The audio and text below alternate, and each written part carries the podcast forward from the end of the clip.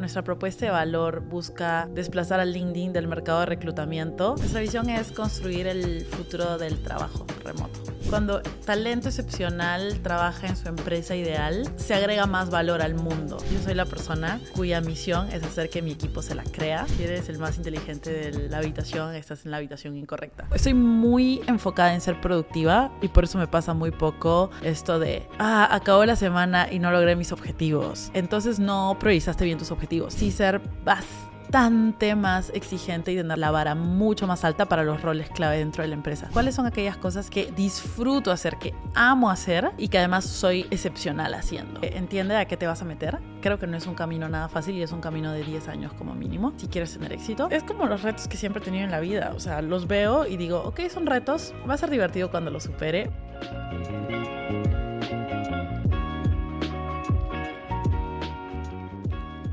Doménica, gracias por venir. Hola Diego, feliz de estar acá con ustedes. ¿Qué tal todo? ¿Cómo, cómo te ha tratado la vida estos últimos meses? Súper interesante. O sea, los meses anteriores a estos dos últimos, creo que en un pace estable, pero ahorita con nuevos retos. Y eso es algo emocionante, ¿no? Es la parte más interesante de ser emprendedor, pero también eh, challenging. Ahorita estás viviendo en varios lugares, ¿no? Te estás moviendo entre Perú, México. Principalmente en Perú, pero como te dije, eh, bastante parte del año en México. De hecho, Ciudad de México es mi ciudad predilecta. Eh, y ahora probando nuevas locaciones. Me voy un mes a Brasil el mes que viene, así que emocionada em, de estar pues cerca de los mercados grandes de Latam. ¿Cuándo fue la primera vez que te moviste de Perú para probar otros lugares tal vez más, más a menos a la vida de alguien que está creciendo un negocio, una startup? Super, tuve dos momentos de salir del país eh, fuertes. Uno fue antes de empezar a emprender, que eh, me fui a, fui como tres meses entre Europa e Israel para temas más como de cursos, también una especie de Eurotrip como improvisado entre cursos. Em, y terminó con... Esos viajes de... ¿Quieres encontrarte a ti misma? Sí, porque salí de un trabajo, salí del Ministerio de Educación, eh, porque cambiaron de, mm, de ministro cambiaron a la ministra eh, y la verdad es de que el 72% de la gente del ministerio salió. Eso pasa cada cinco meses, creo. Sí, en sí, sí, cada vez más seguido, pero ahí es cuando recién estaba empezando a pasar en la época de PPK. Eh, entonces tuve un espacio para encontrarme y el viaje terminó en el programa de Singularity University en Silicon Valley, así que creo que fue el gran cierre que me permitió ahora ser emprendedora. Y el segundo gran quiebre fue cuando eh, participamos del programa presencial, el último programa presencial de 500 Startups en México, eh, cuando ya empezamos Talently y desde entonces creo que con muy abierta a, aprovechar la oportunidad de que ahora me puedo mover activamente, ¿no? Muchas personas me, me recomendaron que tenía que conversar contigo porque, como sabes, ¿no? Eh, startups de Perú no hay muchos, menos aún los que recaudan buenos montos de inversión, menos aún los que de esos que recaudan inversión les está yendo bien. Y creo que Talently es de los pocos que ¿no? están dando la talla, eh, poniendo el nombre de Perú ahí en, Latinoamérica. Aparte, están metidos en un rubro que a mí me encanta, que es ayudar a las personas a tomar provecho de estas nuevas oportunidades laborales, de educarse, todas estas nuevas oportunidades que la era digital, así como se llama el programa, eh, está dando al mundo. Entonces me interesa saber un montón para empezar ¿Cómo es que entraste a todo este mundo de estar interesada en la programación, habilidades digitales, el mundo de startups? Porque, no sé, empezaste en el mundo, por lo que tú dices, el mundo público, ¿no? El Ministerio de Educación. Eso es casi como que un día a día se podría decir hasta contrario al mundo de startups en muchos aspectos. Sí, eh, me enamoré de la tecnología en la universidad. Yo em, tuve un movimiento de carrera que me permitió, em, bueno, de sí, de, literalmente de carrera profesional, que me permitió tener mucho más tiempo disponible para, para encontrar cuál era mi pasión en la vida. Entonces creo que un propósito súper claro que tuve en la universidad era, voy a encontrar mi pasión en lo que soy buena y voy a experimentar mil cosas. Y eso es algo que le recomiendo a todo el mundo y sé que yo tuve la suerte de hacerlo joven, pero sé que hay muchas personas hoy en día que ya pues en su mid-career todavía no encuentran ese something que les llena el corazón. Entonces yo creo que lo encontré muy rápido. Em, en la universidad era, escribía en una revista, de hecho también lo mío en ese tiempo era entrevistar CEOs, como lo haces tú ahora. Eh, eso es algo que siempre quise, o sea, el bichito que tenía de ser periodista como que lo pude tener en ese momento. Em, y también fui parte de grupo, fui parte del ambassador team de Google y eso me cambió todo porque yo decía, no puedo creer esta plataforma que cambió el mundo completamente. O sea, creo que es la plataforma que demuestra la gran revolución de, de la web. Ajá. Eh, y yo notaba cómo podías impactar la cómo se impacta la vida de millones de personas y cómo sacas herramientas como el mail, como el calendario, que hacen que tu productividad se vaya al cielo y de que el valor del trabajo de las personas se multiplique. Y eso para mí fue fascinante y lo conecto con que tuve la, em, pude trabajar en una startup que estaba incubada en Guaira, que pues era de las primeras aceleradoras que vimos en Perú vivir esa, esa cultura, ese entorno, para mí fue enamorador y supe que iba a estar en tecnología. Desde ahí lo supe eh, y luego lo pude realizar y en el camino pasó el Ministerio de Educación, pero también como parte de esa búsqueda de algo que me llenara y pues ahora sé que eh, tanta experimentación me permite estar en el lugar que me llena ahora. Creo yo que muy joven eh, y eso me, emociona. Creo que tú y yo notamos los mismos cambios por los cuales está pasando el mundo, de que en el pasado pues era tienes que tener una carrera universitaria por lo general, porque ese era el único camino de información a una profesión de alto valor, de alta remuneración. La gente que emprendía por lo general era menor porque las oportunidades eran menor, las barreras de entrada eran muchos mayores, versus hoy en día, como tú mencionas, gracias a Google, a que la información ahora es básicamente gratuita, basta que seas una persona proactiva, eh, autodidacta dentro de lo posible, puedes tomar provecho de todas estas oportunidades eh, y habilidades que este mundo tradicional hasta el momento, por lo general, todavía como que no enseña, no nos ayuda a tomar, por lo menos en mi opinión. No sé cómo tú lo viste en el Ministerio de Educación y, cómo luego pasaste de vuelta a este mundo tecnológico. Pero es eso, ¿no? O sea, hoy en día ya se puede trabajar remoto, hoy en día puedes conseguir un trabajo en el extranjero y vivir una vida de costos latinoamericana, tal vez. Eh, y otros también optan por ese camino de emprendimiento, como tú. ¿Cuándo fue la primera vez que como que notaste esto de acá? Que es como que, hoy el mundo está cambiando, hay una gran oportunidad y tal vez vale la pena tomar provecho creando una empresa dentro de este ecosistema el gran momento donde tuve esa realización fue cuando empezamos Talently. Em, yo, como te digo, tenía una pasión muy grande por la tecnología, quería emprender, sabía que tenía que ser algo parecido o por las líneas de temas de educación, porque esa era otra pasión que había identificado. Eh, y por eso empezamos con mi socia la primera startup que se llamaba Andy, que era eh, English Coaches On Demand eh, para Latinoamérica. Eh, para latinoamericanos que querían crecer en su carrera, siempre me ha enamorado el target de personas ambiciosas. O sea, esa es como el grupo de personas a las que yo les quiero resolver problemas y en ese momento Em, Andy creo que lo hacía, mm, no creo que logramos hacerlo, pero teníamos como esa motivación de ayudarlas a las ayudar a las personas a sobrepasar este obstáculo número uno y también muy vinculado a la clase social que es el de inglés, ¿no? O sea, o sea, era como que el Open English, pero enfocado en profesionales, con un enfoque en las palabras, frases específicas que necesitas para conseguir un trabajo y destacar en tu carrera profesional. Correcto. Y el tema es de que para mí el tema de inglés es muy social. O sea, gente de clase alta tiene mejor inglés, gente de clase baja tiene peor inglés, y hay excepciones y hay outliers, pero más o menos esa es la regla. Eh, entonces me parecía que era una gran herramienta de movilidad social eh, y empezamos con esto. Y cuando transicionamos a Talently, eh, recibimos una serie de eh, como de reality checks de la industria del mercado que nos demostraban esta oportunidad de un grupo chiquitito de personas en Latinoamérica que estaba pudiendo comenzar a trabajar en otros países, ganar más plata, trabajar para Estados Unidos directamente. Y en ese momento, pre-pandemia, Nadie lo estaba viendo, era una oportunidad totalmente escondida y cuando nosotros lo empezamos a pitchar, la gente nos decía, trabajar remoto, eso no se puede, o sea, eso es imposible. Em, y siempre nos decían que era imposible, pero nosotros teníamos una convicción muy fuerte de que algo había acá y el mercado crecía a triple dígito en ese momento. Em, y no sabíamos que iba a venir una pandemia, que iba a ser como, todo esto es una realidad y es la única forma de ir.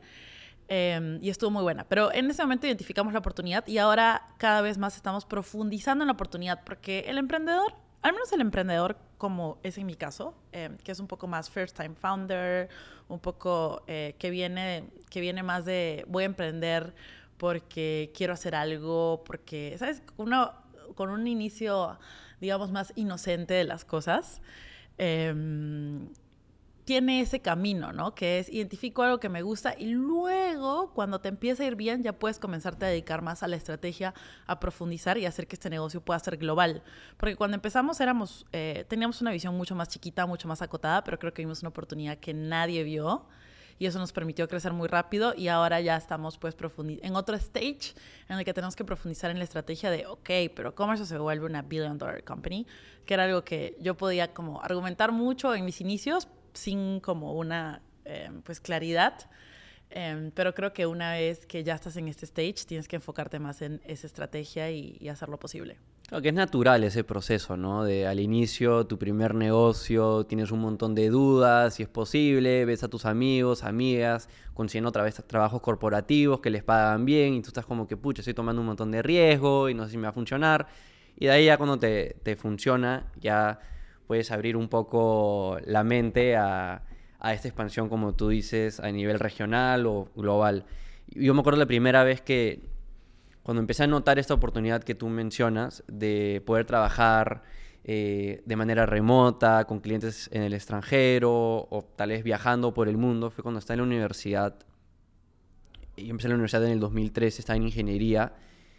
Y ya me acuerdo que estaba en mi clase y veía Instagram. Instagram era relativamente nuevo en aquel entonces, 2013 no habían historias ni nada, em, pero veía a toda esta gente que vivía este laptop lifestyle, lo llamaban, ¿no? Esta vida en, en la computadora, que se iban una semana a Bali y otra semana, no sé, estaban en un Airbnb o tal vez estaban en su propio país, pero tenían esta libertad de independencia, de ubicación, de dónde trabajar, y yo quería eso. Eh, y luego fue años después, ya en el 2017, que empiezo mi agencia, ofreciendo estas habilidades digitales que era viable ofrecerla a cualquier parte del mundo, pero los clientes igual siempre querían que me reúna con ellos en persona, la venta tenía que ser en persona, tenía que manejar por toda la ciudad, para conseguir el cliente en primer lugar, si en esa época le decía a alguien, oye, tengamos un Zoom o un Google Meet para conocernos, me hubiesen dicho como que, pucha, aquí respetuoso este chico, no le importa como cliente. Y fue como tú mencionas con la pandemia que se hace switch a, la mente de, todo el mundo, ¿no? De que por obligación tenían que usar Zoom, Meet, Microsoft Teams, etc., eh, pero ante esa obligación se dieron cuenta de que, pucha, es más viable. para muchas personas, no para todas las empresas obviamente, pero para en muchos casos, muchas profesiones, sí, puedo trabajar desde mi casa, pierdo menos tiempo moviéndome por la ciudad, tal vez eres más feliz porque estás más cerca de tus hijos, de tu familia, y, bueno, y ustedes como mencionan han ido directo a, esa oportunidad. ¿Cuándo fue que cambió un poco de, inglés a, allá la profesión misma? En, el caso de ustedes es programación, ¿verdad? O por lo menos lo ha sido hasta el momento. Nosotros em, empezamos Andy, que es la empresa de inglés, em, aproximadamente en enero del 2019. En agosto del 2019 ya estábamos como coqueteando con la idea de ir hacia Talently y yo creo que el momento en el que se oficialice ese cambio al 100% y esa como que dirección de ser una startup en EdTech eh, para em, acelerar las carreras de profesionales en tecnología en Latinoamérica eh, fue eh, enero del 2020. Eh, y ese cambio para nosotros fue una transición en la que de la noche a la mañana nos enamoramos del otro problema y fue como, sí, inglés nos gusta, pero tampoco somos las mejores personas para hacer esto. Em, o sea, como esa parte tan hard education, porque hay mucho hard education detrás de inglés, no nos gusta, pero a mí me motiva todo eh, de ayudar a la gente a crecer en sus carreras, a como, ¿sabes? Em, tener una buena carta de presentación con las empresas, tener buenas entrevistas, conseguir el trabajo, conseguir un mejor salario. O sea, esa, eso me movía totalmente el piso. Em, y además, la oportunidad de mercado, como tú dices, de eh, remote work, nos parece una oportunidad que nadie estaba viendo en ese momento. Eh, llega la pandemia, se hace completamente evidente, pero ahorita estamos en otro punto de disrupción importante previo a eso, porque estamos en el momento en el que, ok, la pandemia nos enseñó a ser remotos y al, me voy a poner números eh, imaginarios, y al 50% del mundo le fascina esto, em, pero también eh, hay personas que todavía no eh, superan ese reto y todavía les parece que el trabajo presencial es más importante. Entonces tenemos al mundo enfrentado entre cuál de las dos eh, cosas va a ganar, ¿no? Y tenemos como también la parte de, ok, no nos ponemos de acuerdo, hagamos híbrido, que es lo peor que le puedes hacer a alguien, porque le quitas todo lo divertido al trabajo completamente remoto. Em, entonces creo que estamos en un muy buen momento para poder disruptar eso eh, y queremos tener una participación eh, clave en hacer que el mundo aprenda a trabajar remoto, se sienta cómodo trabajando remoto y vea las ventajas de trabajar remoto, que es poder atraer al mejor talento del mundo. Y empresas que estamos sentadas en Latinoamérica necesitamos al mejor talento del mundo porque si no, no vamos a poder competir jamás con una empresa china o estadounidense. Así que, pues nada, creo que tenemos un rol más interesante que cumplir ahora, que la gente eh, tiene más opciones. Cuando empezó la pandemia la gente no tenía otra más que trabajar remoto, pero ahora estamos en un buen momento para eh, darle ese switch al mundo de cómo nosotros creemos que es el futuro del trabajo.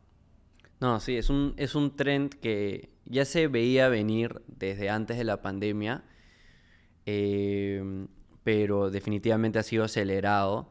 Y, es viable, es totalmente viable. No es para todos, no todo el mundo lo quiere, no, todo dueño de negocio quiere que su empresa sea remota, no todo trabajador quiere trabajar desde su casa, pero hay una gran parte del mundo que definitivamente sí.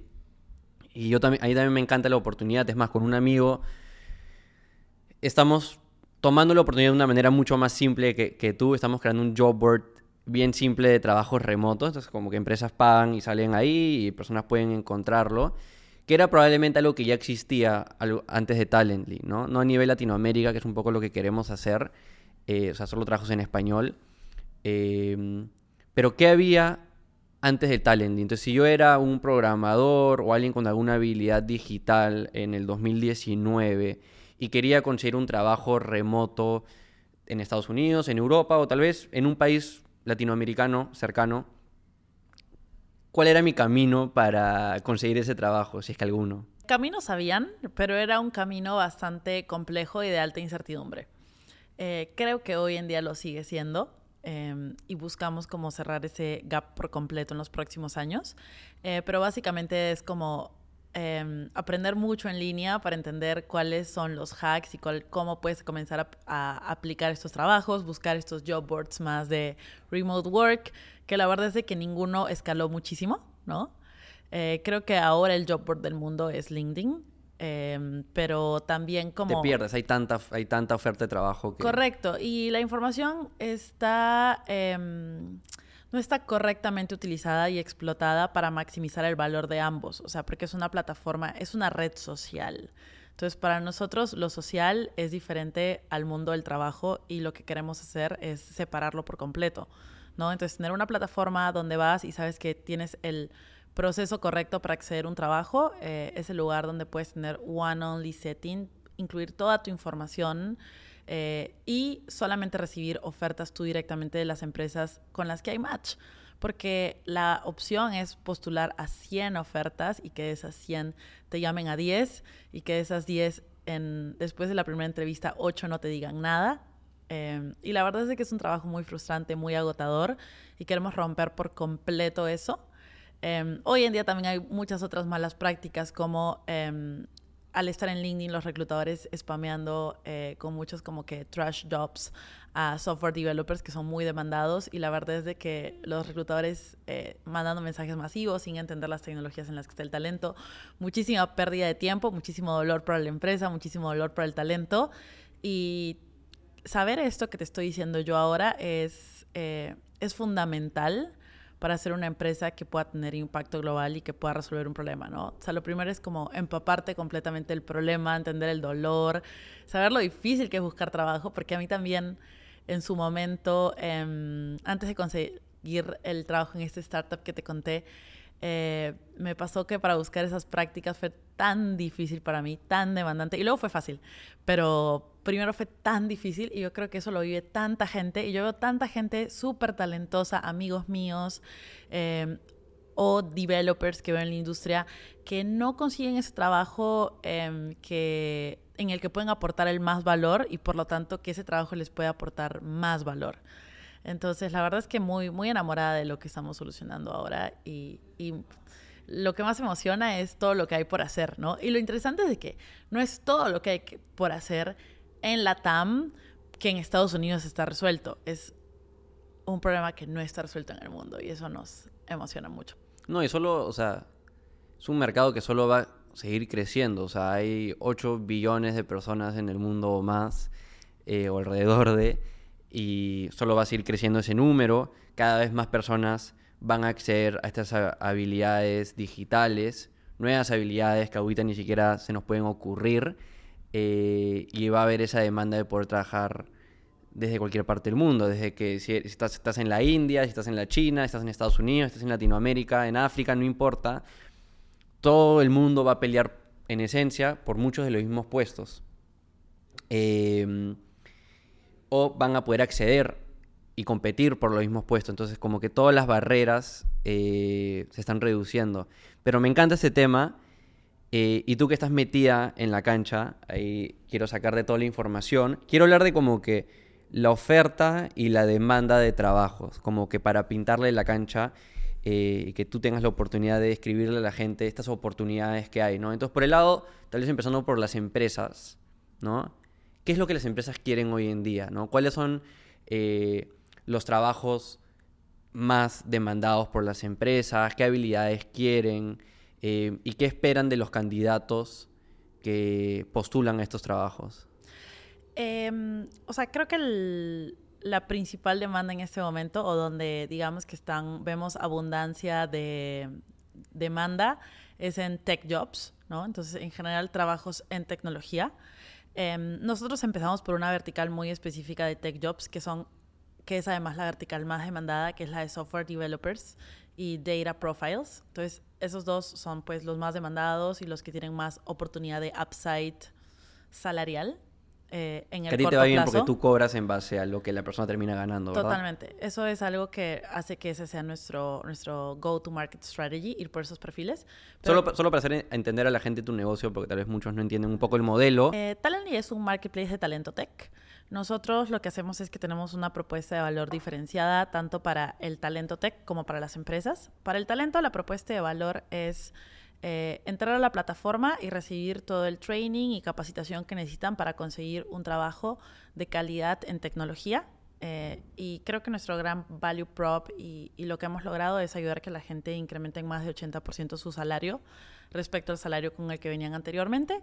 Ese training incluye eh, la mejora de CV, del LinkedIn, la preparación para entrevistas, la eh, colaboración en toda la parte de negociación salarial y acceso a contenido a lo largo del proceso que te ayude a hackear procesos de selección y a ser mucho más exitoso consiguiendo trabajos. ¿no? Entonces te ayuda a profesionalizarte mucho más eh, y ser más atractivo en el mercado y cómo te presentas y cómo hablas de tu propio perfil en él. nosotros ahí monetizamos con un salario mensual de que la persona consiga. Ellos entran gratis y les cobramos solo una vez que consigan el trabajo. Eh, para algunos casos, eh, especialmente para personas que tienen salarios un poco más altos, o sea, por encima de los 3 mil dólares, eh, buscamos que paguen un solo fee. que les permita también pues hacer el uso más eficiente de la plataforma y, y realmente como que el costo asociado tenga esté más ligado con el beneficio que le van a sacar a la plataforma. Por otro lado, eh, el otro lado de nuestro marketplace es las empresas. Las empresas vienen a Talently, suben sus vacantes y nosotros les mostramos los top 3 a 5 candidatos del mercado que hacen fit acorde a lo que están buscando. Em, las empresas directamente agendan a los candidatos desde la plataforma, pueden ver su perfil completo, skills, eh, perfiles, pueden ver sus calificaciones a nivel de technical skills con el, eh, la plataforma de evaluación o de betting que tenemos internamente. Y también tienen información sobre su nivel de inglés. Entonces tienen toda la información completa del, candidato. Em, queremos hacerlo cada vez más blind. Entonces, que no puedas ver como la foto del candidato, que no puedas tener prejuicios, sino directamente ir a entrevistar a los mejores. O sea, queremos hacer que el mercado sea mucho más justo y par en ese lado, pero em, así hasta la contratación y a la empresa también la monetizamos con un eh, aproximadamente un poco más del salario mensual de los developers que contratan. Eh, y para el developer también tenemos pues una plataforma gratuita que les permite venir y hacer match directamente con las empresas em, sin ningún costo. Em, la otra parte de capacitación principalmente está dirigida a aquellos developers que todavía necesitan ajustar, mejorar su perfil, su pitch personal em, y, ganar cierta experiencia todavía en el mercado. Genial. Y claro, y ustedes obviamente tienen que filtrar a las personas que acceden al programa de Calendly, que tengan un nivel básico de habilidades de programación o data, como me mencionaste, analítica, para de cierta manera prometerles de que sí, efectivamente vale la pena pasar por todo este proceso porque te vamos a poder conseguir un trabajo. Eh, entonces, esas habilidades son las primeras que han abarcado, que tú dices, ¿no? Que, el mercado requiere de alta demanda, ¿no? Este, programación, analítica, data. ¿Qué otras cosas ves que este, estas empresas están buscando? Sí. Eh, como te digo, los perfiles tech son los más demandados. Por un lado están este grupo de perfiles que son muy demandados, pero por otro lado tenemos toda la parte de design, eh, de UX, UI eh, y diseño gráfico, que también es de muy alta demanda. Siempre nos lo están pidiendo y aún no podemos atender esa demanda. Tenemos la parte de producto. Esa me parece que es la más difícil, la más interesante. Em, recomiendo mucho entrar al área de producto y creo que no es fácil entrar al área de producto. Entonces, a los que les gusten los retos, Em, y el crecimiento, creo que las áreas de productos netamente, o sea, Product Manager, Product Owner, Head de Producto, Project Manager son eh, de las más interesantes que hay en el mercado ahora. Growth también, seguro. Y ahí voy con, ajá, lo siguiente es toda la parte de adquisición, que se divide entre marketing eh, y o growth y sales. Entonces, toda esta parte de growth y de marketing, pues tiene un montón de carreras. Tiene la, gente que va más hacia performance marketing, tiene la parte que va, gente que va más hacia product-led growth marketing, la gente que va más hacia SEO, la gente que va más hacia orgánico, la gente que va más hacia viralidad. Entonces, ahí también tenemos un montón de ramas de marketing y de growth. Eh, y también tenemos los perfiles de sales. Ahí tenemos sales B2C, sales B2B em, y diferentes tipos de sales que más o menos em, la cantidad eh, de posibilidades que hay en sales también es brutal. Hay puestos que no aparecen de sales porque son de sales. Em, también están todos los roles de Customer Success, eh, de pues servicio al cliente, eh, que también incluye la parte de Customer Support, que es como pues un poco más fáciles de entrar, pero también incluye toda la parte de directamente enfocarte en los procesos y mejorar la experiencia de usuario. Entonces, las posibilidades dentro de tech están, son infinitas y eso está muy emocionante también. No, me encanta. Están haciendo todos los temas que, que me interesan. Es un poco, o sea, yo que tengo una agencia, ¿no? He vivido un poco todo eso. Eh, obviamente, growth, yo llamaría que es como que mi, mi, especialidad o lo que más me gusta, lo que más me enfoco, marketing digital, ventas, B2B, o sea, siempre he hecho, es lo que sé hacer, aprendiendo un poco más de, de la venta de productos. Eh, servicios también B2C. Em, a producto es la siguiente cosa que, me estoy metiendo. Eh, ahí recomiendo a todos en, temas de growth y producto el, newsletter de Growth Morning. Eh, está bien bueno. Em, el tema de programación es algo que obviamente no manejo, pero como que si quieren aprender una habilidad de alto valor en este mundo, aprendan programación. Y solo si les gusta, porque no solo es meterse por meterse. Yo veo que hay mucha gente que se mete porque paga bien, pero la, lo que te va a pagar mejor es hacer algo que ames hacer y que puedas hacer mejor que nadie. Exacto, o sea, no, no va con mi personalidad, ¿no? No me imagino muchos programadores que empezarían un podcast como el que estamos teniendo ahorita y, y viceversa y no sé, yo no, yo no podría hacer las cosas que ellos hacen y las fórmulas y el código que ellos hacen, pero a lo que, a lo que creo que estamos de acuerdo es que hay muchas habilidades digitales que si no fuese por ese tipo de conversaciones o porque proactivamente las busques en internet o en la plataforma de Talently, eh, ni, ni, enterada la gente, ¿no? Y la gente sigue queriendo ser un contador, un abogado u otras habilidades que, increíble, pero hay que abrir un poco los paradigmas, ¿no? Y por el lado de, del talento, ¿qué estás viendo ahí? O sea, si, alguien que está escuchando esta conversación fuera de escoger una habilidad particular que, que quiera aprender entre todas las opciones increíbles que has mencionado, ¿qué otras recomendaciones les das de cómo profesionalizarse, cómo mejorar su CV, qué habilidades aprender, duras o blandas, que los va a ayudar a tomar provecho de estas oportunidades? Creo que hay dos posibles respuestas a esa pregunta. En primer lugar, para personas que hoy en día no están en el mundo tech y quieren pasarse al mundo tech, lo primero es pues hacer un poco de research y entender cuál se acerca más a sus habilidades. Entonces, hace poco, por ejemplo, estaba ayudando a una familiar mía a reinsertarse al mundo laboral, pero desde el mundo más tecnológico. Y ella venía eh, viendo gestión de clínicas eh, durante más de 18 años y quería meterse como al mundo tech. Entonces vimos que la habilidad por la que podía entrar a puestos de Customer Success, ¿no? Y luego comenzamos a hacer su CV y su LinkedIn como llevando toda la experiencia que tenía a cómo eso podía ser valioso al mundo digital. Entonces, en cualquier carrera que estés o lo que sea que estés haciendo, si quieres venirte al mundo tech y es algo que te emociona, pero eso es muy importante, siempre lo voy a decir, hay que hacer cosas porque nos apasionan y no por otro motivo. Eh, entonces, comenzar a entender cuáles son aquellas posiciones donde puedo tener experiencia relevante. Y una vez que, pues, esta, eh, una vez que ya estés dentro de esa posición de Customer Success, puedes comenzar a ver todo lo que hay dentro de la empresa y comenzar a moverte y comenzar a ambicionar por más. Pero creo que lo importante es encontrar ese ese entry point y comenzar a hablar con gente que esté en tech para que te, que te ayude y que te cuente cómo o en qué lugar de la empresa te ve. Creo que eso es muy importante, siempre tener conversaciones y networking con gente en tech. Es Escuchar más Era Digital Podcast. Escuchar Era Digital Podcast, sin duda. Estar en Twitter, sin duda, es parte clave de eso.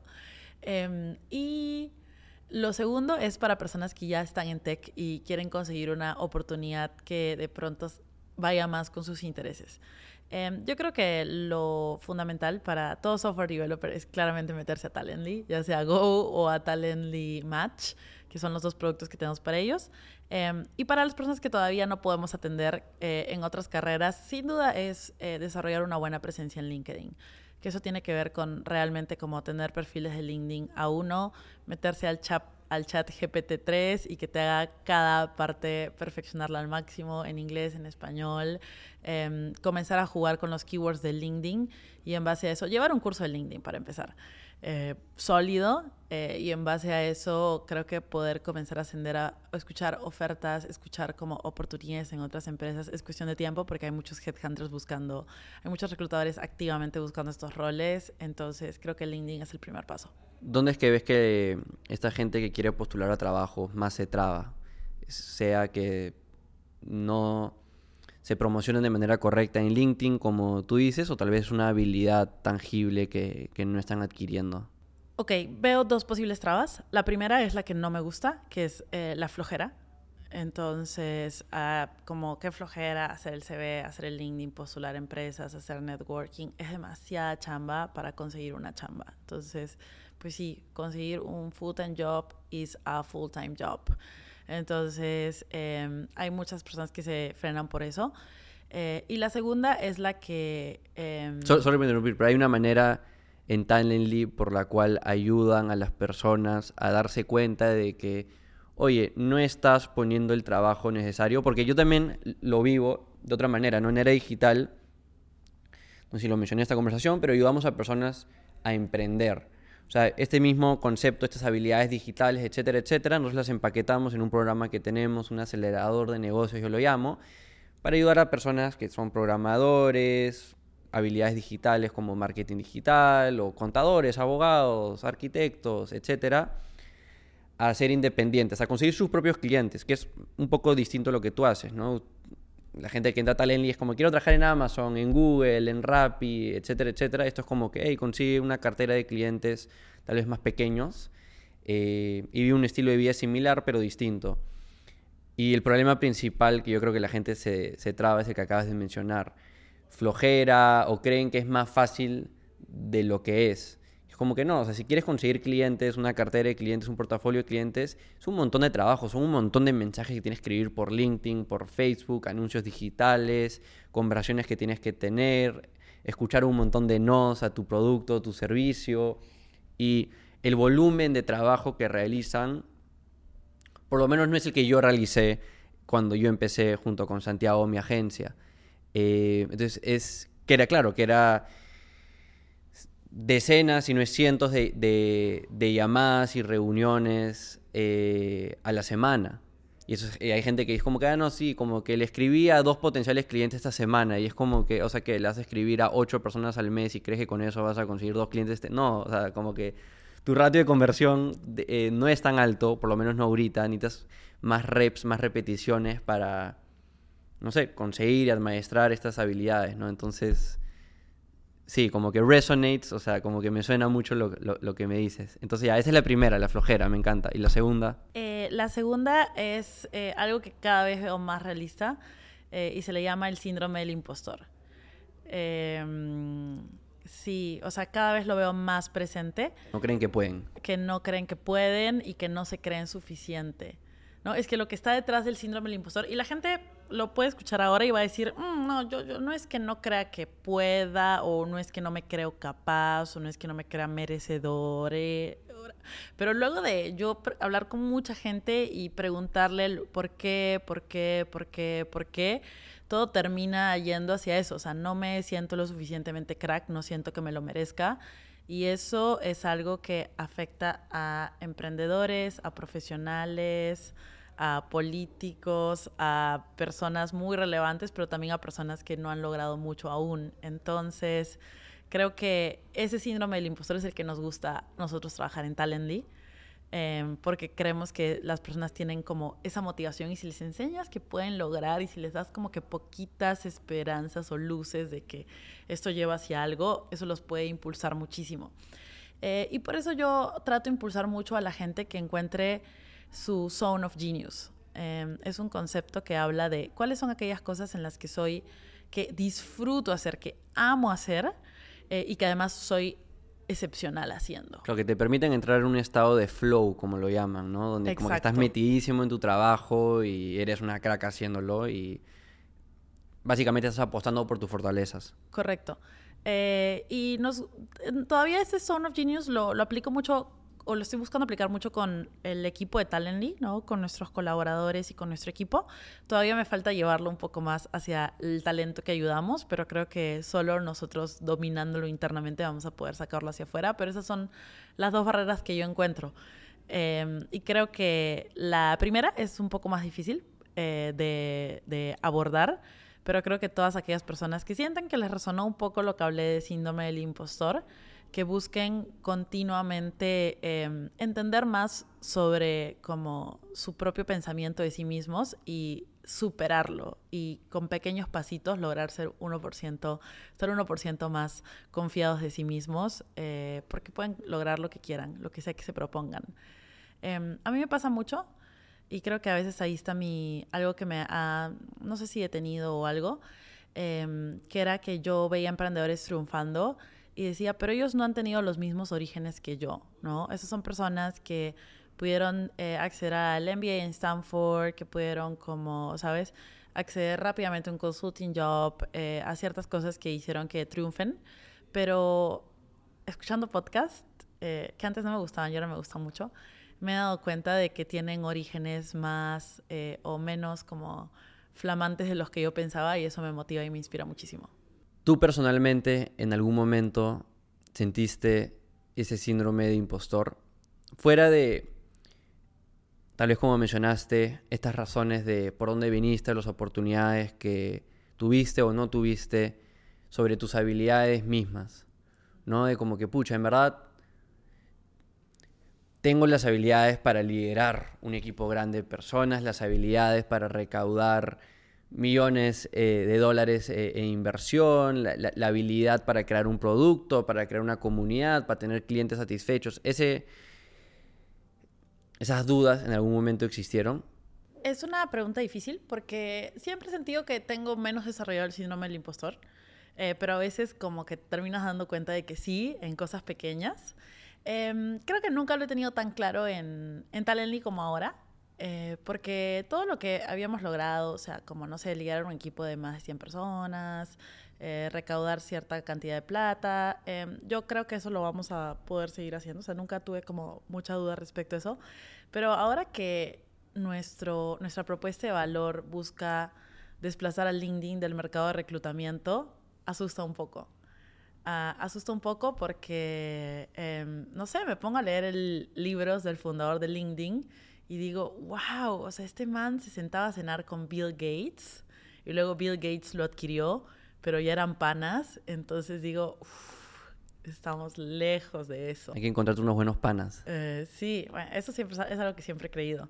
Eh, entonces eh, me pone en una situación incómoda y además yo soy la persona cuya misión es hacer que mi equipo se la crea, entonces toca que empezar por mí y creo que es un es, es, como los retos que siempre he tenido en la vida. O sea, los veo y digo, ok, son retos. Mm, va a ser divertido cuando lo supere, pero no tengo dudas de eso, ¿no? Pero noto que ahora todavía estoy como en ese proceso de no la vamos a creer y cuando me la crea yo, se la va a creer automáticamente todo mi equipo y en ese momento es inevitable. ¿Cómo abarcas ese proceso de creértela? O sea, ¿ves un video motivacional, lees libros eh, biográficos de gente y cómo la hizo que te hacen pensar pucha, la vida que tuvo esta persona y lo logró y como que entonces si esta persona lo pudo, yo también puedo. O sea, ¿qué, te ha ayudado a, a, poco a poco ir abriendo eso? Fuera de, obviamente, también me imagino el hecho de los logros mismos de Talently cómo avanzan en el día a día te va generando confianza. Pero externamente a los logros de Talently, ¿hay algo que te ayuda? Lo que me motiva para mí está clarísimo. Creo que varía demasiado persona a persona.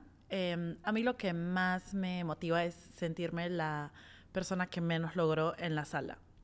¿Qué quiere decir eso? Eh, creo demasiado en la, esta frase de si eres el más inteligente de la habitación, estás en la habitación incorrecta.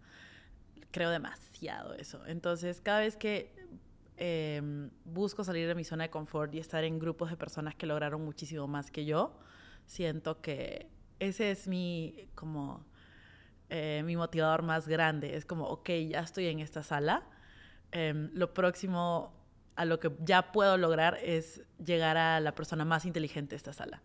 Y luego voy a otra sala y ahora de nuevo ya sé que eso es algo que es, puedo lograr. Entonces, como que haber pasado por muchas salas, sintiéndome la persona como que, que menos logró, la más chiquita de la sala, y luego haber crecido mucho, em, es algo que automáticamente me hace sentir como, ok, estoy cerca y estoy en camino y, y me motiva. Así que nada, solo me toca lo que tú dijiste estar en como que pues salas más interesantes y conseguir a los panas correctos. Creo que muchas personas tienen dudas igual sobre cómo entrar a esas salas, ¿verdad? Eh, ¿Cómo llego a tener acceso con esta persona que es más o considerablemente más inteligente o con experiencia que yo sobre este determinado tema sobre el cual quiero aprender, ¿no? Eh, creo que una recomendación obviamente es siempre entra aportando valor, no pidiendo algo a cambio. ¿No? El poco valor que tal vez pueda ser para esa persona, igual apórtalo y eso como que obviamente es un buen indicador de tu parte. Eh, eso es lo que yo, por lo menos siempre he intentado hacer, por ejemplo, no sé, con mis, las habilidades digitales que adquirí por, por la agencia, ¿no? Era como que siempre como que, hey, te puedo ayudar con tu marketing digital y eso abre puertas. Este podcast es una gran manera de, de cierta manera, aportar valor, como que estamos en esta conversación y te, voy a difundir de cierta manera y, a Talently a, partir de ello. ¿Qué recomendación le das a alguien que tal vez tiene este síndrome de impostor de no merezco estar en estas salas con esas otras personas para que tengan ese pie adentro, esas oportunidades? ¿Alguna que te ha ayudado a ti a como que, no sé, como que entrar a estas conversaciones con personas que tú en un momento dijiste como que, wow, estoy conversando con esta persona, tal vez me va a meter en mi negocio, por lo menos como que se ha involucrado de alguna manera? Me encanta la vuelta que le diste con esta pregunta, o sea, me encanta lo que dijiste, eh, cómo hacer que una persona que no se siente como que merece estar en esta sala, porque literalmente eso es el síndrome del impostor. Em, creo que las personas tienen que estar, o sea, si en algún momento se sienten así, tienen que estar orgullosos de estar en esa sala, merecedores de por algún motivo estás ahí. sentado. O sea, no hay, no hay coincidencias, no hay casualidad. Te lo, has, eh, te lo mereces. Y ahora, ¿cómo empiezo a aportarle valor a esa sala? Que aportar valor, pues no necesariamente es como ayudar a las personas con ABC. Tal vez me sale un poco inconsciente ese tema. Eh, casi siempre busco ser una conectora. ¿Qué quiere decir? Yo sé que mi mayor valor posible está en conectarte con la persona correcta. Entonces siempre te voy a tratar de sugerir como intros, porque yo sé si le hago intros a, digamos que te hago intro a ti, la que te estaba ofreciendo al inicio de la conversación de hoy. Eh, sé Bill, Gates, Bill Gates, me conectar con Bill Gates. quisiera. Este, sé que como que va a ser algo bueno porque voy a em, haberte ayudado a ti, pero también a la otra persona le voy a haber aportado valor. Entonces, de alguna forma, con el mínimo esfuerzo, estoy dando como el mayor valor posible. Entonces, em, no sé, algunas veces me han buscado emprendedores para decirme, oye, ¿puedes mirar mi modelo financiero? Y yo digo, definitivamente no, em, porque no voy a ser la persona que te pueda dar el mayor feedback, porque necesito demasiado contexto y demasiado tiempo para poder darte un feedback de valor.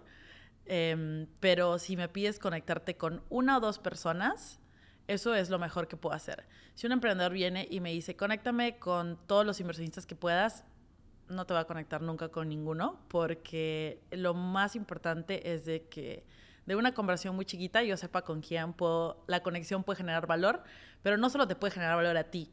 Si la conexión solo te genera valor a ti, entonces yo estoy haciendo mal mi trabajo porque lo importante es de que las dos personas refuercen su relación conmigo porque les agregó valor, pero si solo te agrega valor a ti y no a la otra persona, a la otra persona le hice perder el tiempo. Entonces, creo que es encontrar tu forma de agregar valor, que en mi caso es una o dos conexiones que puedan ser como lifelong connections para ti, em, de muy alto valor, y todas las demás las voy a despriorizar radicalmente. Entonces... No sé si fue consciente o inconsciente lo que acabas de hacer, pero también de cierta manera acabas de escribir tu negocio. Wow, no fue muy inconsciente. no, o sea, Talently al final de cuentas estás conectando personas para relaciones de valor mutuo. Ajá, sí. Me encanta. ¿Cuál es la visión de Talently? Nuestra visión es construir el futuro del trabajo remoto. Específicamente remoto. construir el futuro del trabajo, que sabemos que va a ser remoto, eh, porque lo queremos diseñar de esa forma. Para nosotros ese futuro del trabajo es un futuro del trabajo sin fronteras, eh, donde podamos agregarle el mayor valor posible a las empresas que contratan eh, talento, como al talento, al conectarlos. Entonces, para nosotros, cuando talento excepcional trabaja en su empresa ideal, se agrega más valor al mundo, porque la empresa hace mejor sus procesos, hace mejor su atiende mejor a sus clientes, tiene un mejor producto eh, y eso ayuda más al mundo. Entonces, para nosotros es cómo desbloqueamos ese potencial de la gente haciendo un trabajo que lo llene y las empresas eh, llenándose porque tienen a personas que realmente agregan ese valor. Entonces, eh, y creemos que hay mucha frontera geográfica, de background, eh, educativa, que ha hecho que eso no sea posible, pero lo queremos romper y así eso vamos. ¿Cuáles son las diferencias en ayudar a alguien a conseguir un trabajo remoto en una buena empresa en Latinoamérica versus una empresa tal vez fuera, sea eso en Estados Unidos, Europa o en un lugar. Es el tema del idioma, me imagino, obviamente es uno de los principales. Sí, ¿cuál, sería la, barrera principal o la diferencia principal en cómo los ayudas?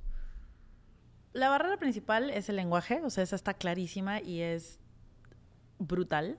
Eh, y la segunda es cultural fit, ¿no? Entonces, la verdad es que el latinoamericano todavía no está profesionalizado al nivel del el estadounidense. ¿no? Y voy a tomar Estados Unidos porque me parece que ahorita ese es el mercado target al que deberíamos ir como Latinoamérica.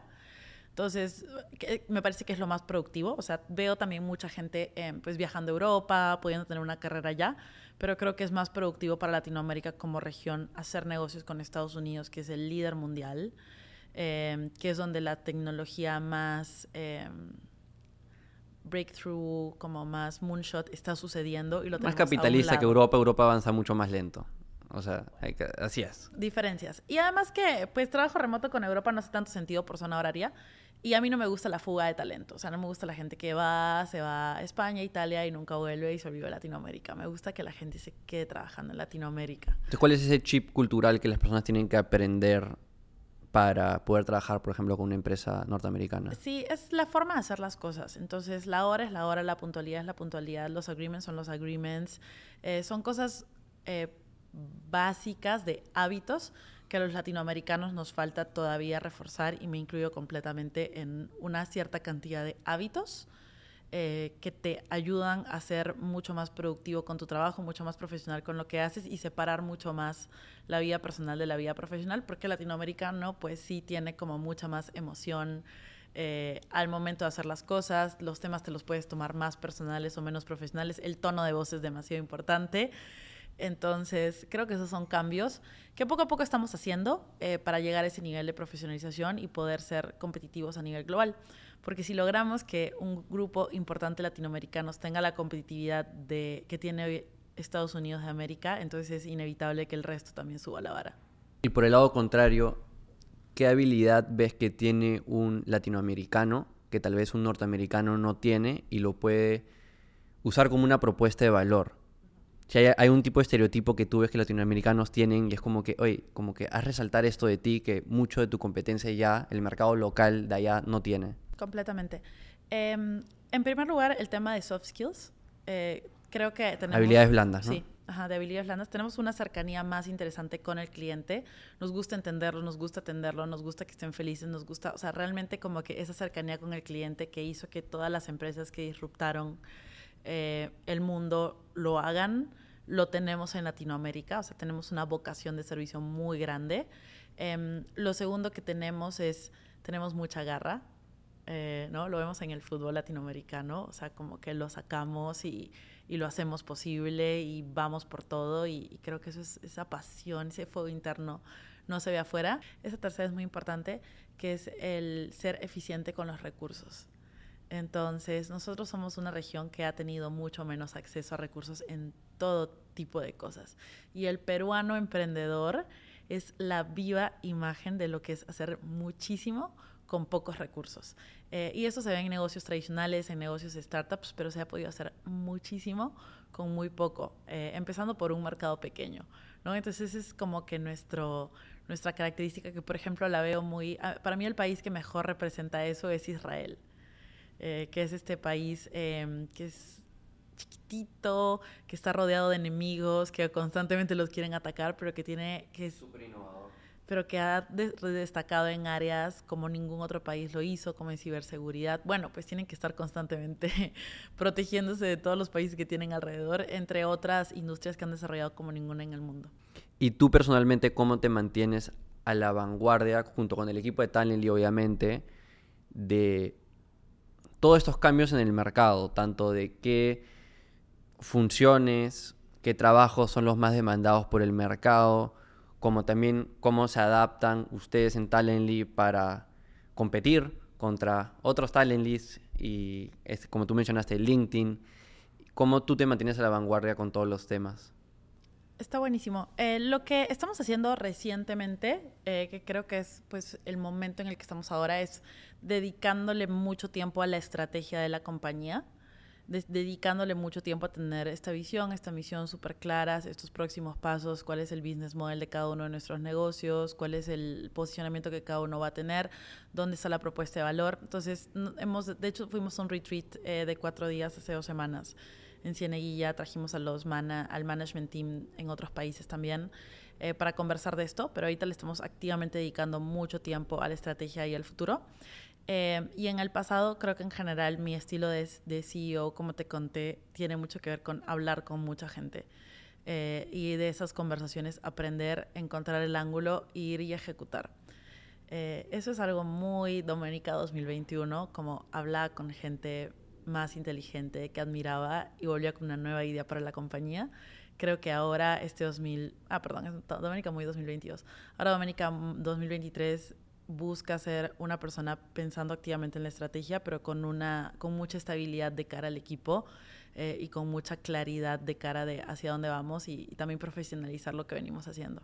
¿Cuál fue la peor Doménica entonces como, como CEO? O sea, ¿cuál fue el momento que tú dirías, fue, tal vez que sea un momento difícil por malas decisiones de negocio o por otras circunstancias, pero ya habiendo empezado Talently, ¿cuál dirías que fue el momento donde peor manejaste las cosas? Hace poco de hecho. Y creo que por eso estoy como tan reflexiva respecto a, a, cambiar esas algunas malas prácticas del pasado, porque las, las tenemos muy identificadas. Em, me pasaba a mí el, el año pasado que tenía muchas conversiones externas y eso me traía feedback muy rápido y coger ese feedback y querer tirarlo inmediatamente a lo que veníamos haciendo creo que dañó mucho la estabilidad eh, dentro del equipo. Entonces eran personas que constantemente estaban cambiando de rol, eh, que constantemente estaban cambiando de procesos, que constantemente estaban cambiando de demasiadas cosas y creo que eso impactó mucho a la cultura de la compañía. En lugar de decidir como que ya cuáles son las pocas tareas claves que si ejecutamos bien, estamos bien. Em, sí, y no solamente era un tema de foco, eh, que igual creo que es de foco específico, sino era mucho tarea de cambio de dirección, ¿no? Este, y creo que ahorita, por eso nos tomamos mucho tiempo de tener una estrategia que vamos a stick to it y es un planning ya no a... Bueno, eh, pasó de ser un planning de qué vamos a hacer el próximo mes, a qué vamos a hacer los próximos tres meses y ahora estamos como a plannings un poco más de seis meses, que le den esa estabilidad a la empresa, eh, pero que también tomen todo el feedback que hemos recogido y, vayamos a una estrategia que, que nos haga sentido. Y eh, ahí va hacia cuál es la, la peor doménica. Creo que en un momento tenía que hacer que un área funcione. Ya lo había hecho, o sea, tomé, tomé un equipo, eh, ya había hecho que creciera 50% mes a mes por cinco meses y no podía creer que ponía a otra persona y no se lograba, entonces me volví a meter yo directamente y pues ah, se generaron muchos temas de estrés, muchos temas de como que gente presionada, em, que no me enorgullece, pero que la gente vio, ¿no? Como hubo mucho micromanagement, mucho, hubo mucho, eh, mucho, muchos hábitos que en el pasado me hacían lograr cosas, o sea, pues no, se logró era un negocio que recién empezaba y que ya está en una facturación de un millón de revenue anualizado. Em, sin embargo, creo que las formas, las maneras, la estrategia, el planeamiento, el análisis es algo importante, no solo como la ejecución and make things happen, eh, que tanto me caracteriza. Entonces, creo que se requiere una nueva doménica y estoy súper feliz. ¿Y ¿Cuál fue la solución? O sea, estar abierta a la idea de que ya tal vez no va a crecer 50% mes a mes sino 30 o 25 y con eso es mejor a que de nuevo esté micromanaging y molestando a todos. Sí, eh, creo que el aprendizaje fue poner a la persona correcta para hacer ese trabajo, que la estábamos buscando muy externamente y cuando fracasó la persona que vino de afuera, este, yo lo volví a tomar, eh, pero hemos vivido varios fracasos de personas en ese rol en específico. Entonces, poner a alguien dentro en quien confiamos, que sabemos que es un eh, multiplier para el equipo, que sabemos que trae resultados, pero que además tiene un equipo súper motivado. Em, y es una persona que es hasta más impaciente que yo en términos de resultados, pero darle el espacio para que pueda tener más paciencia y, y saber de que vamos a esperar a que en febrero las cosas cambien y saber de que los meses que estamos pasando ahorita no son buenos meses para la industria, eh, pero tener un plan como un poco más a largo plazo y no tanto, eh, no tanta ansiedad por el corto plazo y los resultados inmediatos. Quiero darle la vuelta al tema, hablar de lo positivo, porque ahí mencionaste algo que de seguro muchas personas que nos escuchan quieren saber cómo sucede, que es ¿Cómo logras que una empresa crezca 50% mes a mes? O sea, muchas personas que, que, escuchan este podcast quieren crecer sus negocios y no saben cómo, no les está funcionando, están perdiendo dinero tal vez o no están por lo menos creciendo a un ritmo que les gustaría, que los motiva a seguir con el negocio, con el proyecto. ¿Cómo haces eso? O sea, ¿cómo, cómo logras? En tu caso es, como mencionaste, ¿no? Tienes que captar a las empresas, las vacantes, necesitas esa oferta y luego necesitas la demanda de trabajos. Em, ¿Cómo haces? ¿Qué te ha funcionado? ¿Qué les, ha funcionado a Talently para facturar en esencia? Creo que no hay un playbook eh, y creo que también sabemos que ese es nuestro core skill. O sea, si me dices consigue tanta plata en tanto tiempo, lo vamos a hacer. No necesariamente la forma correcta, ¿no? De la forma como paciente, ideal, pero lo vamos a hacer. Em, pero te cuento un poco en nuestro caso, que fue el negocio B2B que creamos.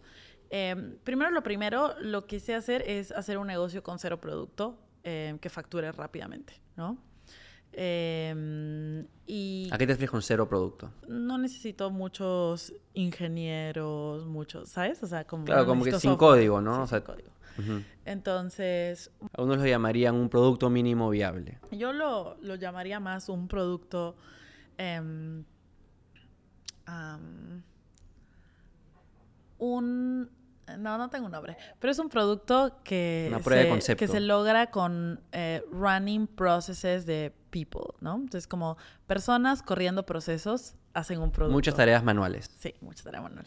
Entonces, em, el, el problema para mí está clarísimo. O sea, las empresas quieren más talento. Eh, conseguir una empresa que te dé una vacante para que tú se la busques es súper fácil. Eh, o sea, ya tenía como un cierto insight de el mercado. Para mí soy, eh, creo que lo que me ayuda es que soy muy práctica. Entonces es como que puedo ver algo súper largo y lo resumo como en una frase que hace sentido. Y es como, Doménica, tiene mucha inexactitud, pero todos están de acuerdo que a grandes rasgos es lo que es, ¿no? Entonces creo que esa es mi cosa y creo que me, ayu- me ayuda en muchas cosas. Creo que también como a sal- sacar o- sacó cosas que no fueron tan positivas. Pero entonces entendí cuál era el tipo de cliente, eh, cuál era el problema que íbamos a solucionar, cuál es el price point. O sea, ser muy pragmática con, vamos a hacer A, B, C, D, decision making, resolución. No, no darle mucho espacio al debate, porque Salir el de la debate cancha y toma probar. tiempo y vamos. Pero también como tienes que tener mucho sentido común, ¿no? Entonces, mm, no estaba buscando innovar, estaba buscando hacer plata, ¿no? Entonces son cosas un poco diferentes. Innovar toma un poco más de tiempo, esfuerzo, producto, tecnología. Acá yo estaba Y, buscando y no- hacer y ni plata. siquiera es neces- necesario en la mayoría de los casos. Hay muchos problemas que simplemente es resolver la misma cosa que alguien viene resolviendo un poquito mejor, un poquito más eficiente, implementar un poquito de tecnología para que sea más rentable, por ejemplo. Literalmente. Entonces, eh, yo sabía que mi objetivo era eh, revenue, no era tanto como un producto detrás. Entonces, em, lo empezamos con un grupo, cogí un grupo de personas dentro de Talently que me parecían muy talentosas. Esa es la otra cosa muy importante, coger un grupo de personas muy talentosas en lo que hacen. Em, y salimos, salimos a vender producto, sa- salimos a entregar perfiles, ya teníamos la base de datos completa, em, curada, tenemos pues habilidades de otros equipos que podíamos sacar. Eh, y en cuestión de un mes ya teníamos un equipo de 10 personas haciendo esto. Em, y una búsqueda activa, ¿no? Creo que logramos muchas cosas, pero básicamente es como identificar los dos, tres procesos clave, poner personas a hacer esos procesos, poner un líder que optimice los procesos que están pasando y que se comuniquen entre ellos. em, y la plata llega sola, ¿no? O al menos es lo que nosotros, es nuestro playbook de que lo podemos hacer. Y en ese inicio, que- me imagino, la venta era bien manual, ¿no? O sea, era manualmente en LinkedIn, co- eh, contactar a reclutadores, gerentes de recursos humanos, tal vez hasta algunos dueños de negocios o gerentes de otro tipo de cargos. Y por el otro lado, contactar a la mayor cantidad de programadores posibles y, y, oye, ¿quieres un trabajo? Te podemos ayudar. Sí, lo bueno es que la parte de programadores ya la teníamos cubierta porque ya veníamos dos años haciendo eh, adquisición de programadores, entonces toda esa base la teníamos. Entonces este negocio solo se encargaba de adquirir empresas y hacer que contraten, ¿no? Eh, creo que no hay ningún problema en que la parte de venta esté manual. Creo que es algo que siempre voy a decir. A mí me parece mil veces más eficiente tener personas eh, haciendo prospección de LinkedIn y trayendo clientes que poner ads eh, ¿sabes? O sea, las ads son como carísimas y solo le dan dinero a Meta. Entonces prefiero generar puestos de trabajo en Latinoamérica que hacer eso. No, es que lo hagamos, pero es mi opinión personal. Igual lo que te vas aprendiendo es de que aunque seas la CEO, tu opinión personal eh, no necesariamente es lo que se hace, sino lo que haga la persona más inteligente en el cuarto respecto a ese tema, ¿no? Yo no creo que sea la, la más crack en términos de growth dentro de Talently, sin duda. Entonces, em, esa parte no pasa nada con que no esté automatizada. Lo que, lo que donde pasa algo es que el producto esté hecho de personas, ¿no? Que es personas sorteando candidatos, eh, pasándoselo a las empresas, haciendo follow-up, o sea, hacer como un negocio muy tradicional. Eh, y ahí es donde ya tengo pues a mi socio eh, y CTO Cristian súper metido con prioridad de producto en hacer que el marketplace suceda, pero sí, generar revenue em, no necesariamente es un reto para nosotros. Para nosotros el reto es construir un producto que sea escalable con el tiempo y que nos ayude a ser esa billion dollar company de la Claro, que poco a poco hablando. meterle más tecnología para que requiera menos esas tareas manuales, pero es un proceso. Me hace sentido, me hace sentido. Ahí creo que has ayudado a muchos a, a darse cuenta que si bien son una empresa tech, talent y todo el tema, no, no, no empieza así. Empieza de una manera bien, oye, están llegando correos, hay que leer esos correos, hay que reenviar correos, hay que apuntar cosas en un Excel, Sí. tener llamadas, tener chats. O sea, me encantaría conocer más casos también en Perú o en Latinoamérica de personas que lo hicieron diferente, o sea, que fueron como technology and product first. Eso es lo de mi mayor interés ahora, pero como más accionable al caso em, de ser un emprendedor por primera vez en Perú, creo que esto funciona muy bien, ¿no? A mí me funciona muy bien. ¿Tú definitivamente quieres vender esta empresa? No. ¿No? ¿No necesariamente? No. Eh, ¿Tus inversionistas tal vez sí, no? Algunos. No, mm, de hecho no. O sea, creo que hay dos objetivos grandes si eres este, un startup founder. El más ambicioso es tener un IPO eh, y el más realista es tener un exit. Para ¿no? los que no saben, IPO significa Initial Public Offering, es cuando entras a la bolsa, eres una empresa pública, pasas a ser privado o público. Exacto, que es lo que logró Nubank hace un año, un poco más de un año. Y para mí Nubank es como, wow, es el ejemplo a seguir. Eh, entonces, eh, creo que algo que es un gran sueño para mí, todavía no lo podría decir que es un objetivo, impostor syndrome, pero un gran sueño para mí es hacer IPO eh, de una empresa, eh, idealmente propia. Y em, ese sería como un objetivo para mí más ambicioso de Talently. Entonces, no necesariamente un exit, pero estoy de acuerdo que un exit sería pues muy, eh, muy cool para los founders, para el equipo y para los inversionistas, pero no me parece que es como la opción más interesante, ¿no? O más ambiciosa que perseguir. Me encanta, eh, como podcaster, me, me encanta Tim Ferriss, ¿no? Tiene un podcast increíble y, y él una vez lo escuché decir algo que, que, me gustó bastante, que es cuando yo elijo un proyecto, ¿no? Él hablando, cuando yo elijo un proyecto, obviamente tengo estos objetivos, ¿no? Como acabas de mencionar, puede ser un exit, ¿no? Vender la empresa, hacer una IPO, estar en la bolsa, eh, o que llegue a tal facturación o tal objetivo. Pero para yo abarcar un proyecto, tengo que tener otra razón que no sean uno, unos objetivos grandes, de, que hace que el, abarcar el proyecto ya sea válido, ya, ya, valga la pena. ¿No? Por ejemplo, es un ejemplo, ¿no? Este podcast que, que, estamos teniendo ahorita. Yo podría decir, sí, un gran objetivo puede ser de que, pucha, sea el podcast más grande de Latinoamérica y facture un montón de plata y todas las empresas quieran auspiciarme, ¿no? En estas conversaciones. Y digo, cool, ok, está bueno. Pero, ¿qué razón hace que hacer este podcast valga la pena independientemente de que esos objetivos no se cumplan? Una razón podría ser, mira, voy a conocer a muchas personas como Doménica y hacer muchas conexiones que van a suceder aunque no sucedan estas otras cosas.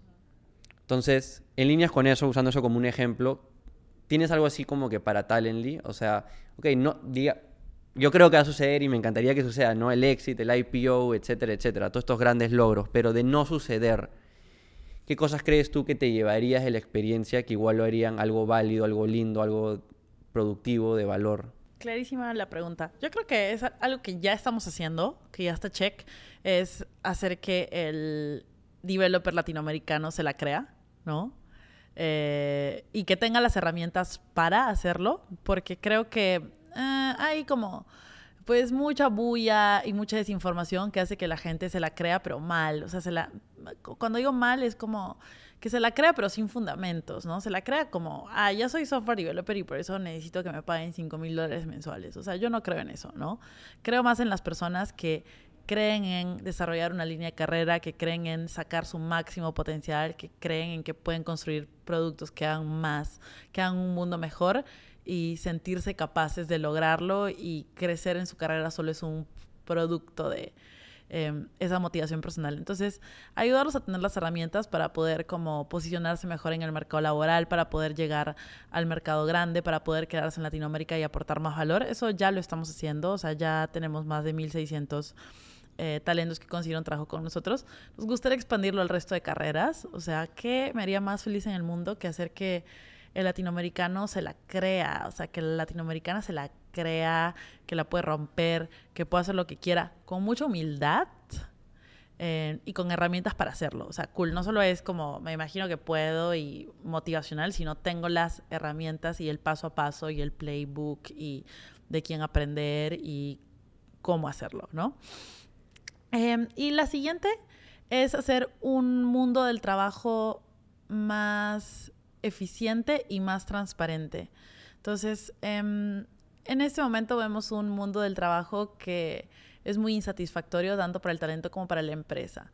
Entonces hay mucho esto de, ah, la empresa que me gustea y nunca sé si voy bien o mal, no tengo feedback del mercado, no sé cómo, le invertí 10 horas de mi vida a este proceso y no me dijeron ni un gracias, ¿no?